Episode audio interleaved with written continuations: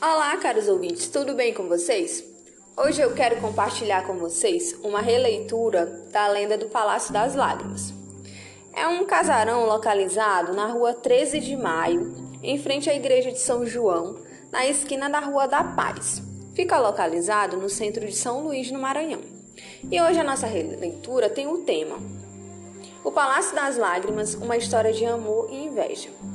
De acordo com os moradores mais antigos, esse local foi palco de uma das histórias mais pavorosas da nossa cidade.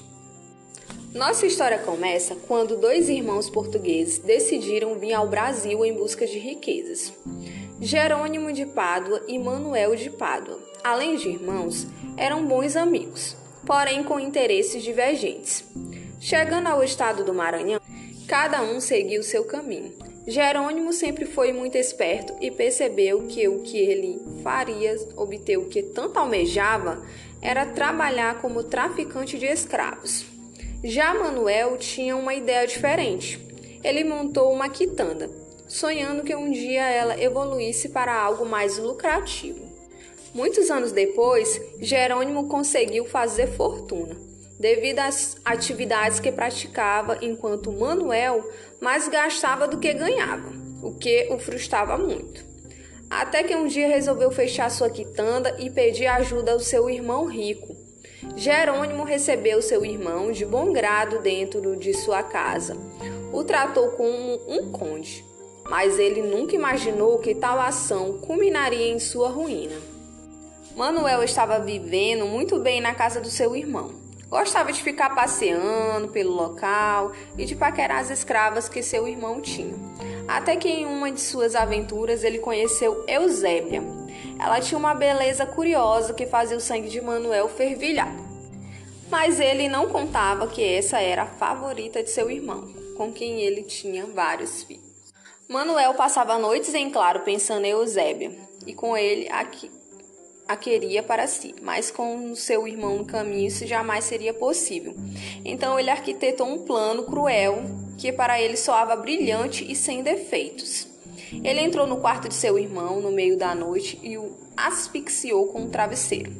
Mas ele não havia reparado que havia mais alguém no quarto naquela noite.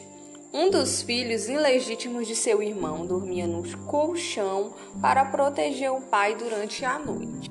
Quando ele se virou, o rapaz, que era bem encorpado, por conta do trabalho pesado que fazia, o atacou com uma mas Manuel, que também era bem ágil, conseguiu se desviar e eles travaram uma briga que alarmou todos que estavam na casa, inclusive alguns homens que rodavam a região. Em um momento durante a briga, Manuel conseguiu tomar a faca de seu sobrinho e a cravou bem no peito do rapaz fazendo-o sangrar até a morte. Quando Eusébia chegou ao quarto, já era tarde. Viu seu senhor e seu filho mortos no chão. Lhe subiu uma fúria inexplicável e atacou Manuel com toda a força que tinha. Infelizmente, os homens que passavam na região entraram na casa e chegaram ao quarto enquanto ela atacava Manuel. Como ela era escrava e foi pega em flagrante, atacando o Senhor, não existia outro destino para ela além da morte. No dia seguinte, foi erguida uma forca para Eusébia, bem em frente ao sobrado em que viviam. E Manuel teve de assistir à morte de sua amada, sem fazer nada a respeito. Ele sabia que nada que ele dissesse iria adiantar. Após a morte dela, seu corpo foi pendurado em frente ao sobrado como forma de mensagem para os outros escravos que ousassem atacar um senhor. Manuel não suportou aquela situação em que seu amor e sua inveja o colocaram.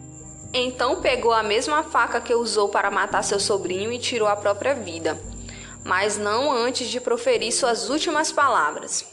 Palácio que viste, as lágrimas derramadas por minha amada e por mim. Daqui por diante serás conhecido como Palácio das Lágrimas. Os escravos que vivenciaram esse momento espalharam as histórias, que até hoje é contada por muitos e acreditada por poucos.